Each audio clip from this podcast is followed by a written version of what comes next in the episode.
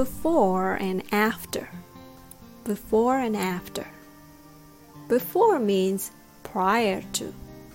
After means following. This expression, before and after, is often used to describe the difference made by a certain treatment or an event. Let's see how your pronunciation is before this lesson and compare it to after the lesson. Can you say before and after? Before and after. Good.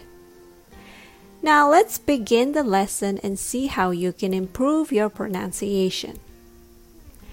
Before is pronounced with b, b, and for, like number four, four, four.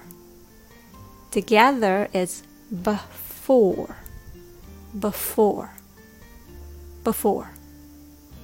Just remember it's not really before, although it's spelled with letter E.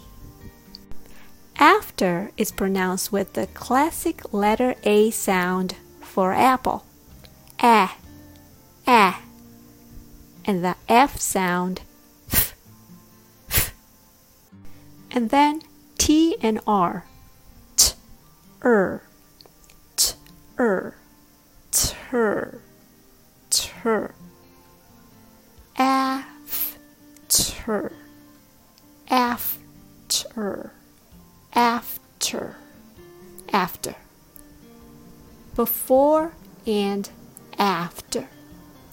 Before and after. Okay?